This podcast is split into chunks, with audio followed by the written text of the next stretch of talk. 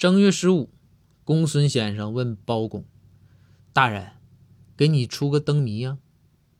包公必定不能怂啊，马上回到说：“整，公孙，整十块钱的，你说吧。”公孙就说：“说行，大人胆儿大了哈，那我出题了啊。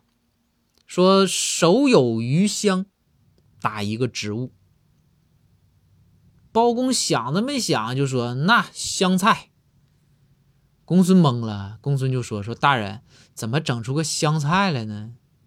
包公就说：“，公孙，虽说你这个灯谜啊，这么一分析有点绕，但是啊，跟食物有关，那就是撞枪口上了。你想啊，手有这两个字没啥意义，咱就不提了。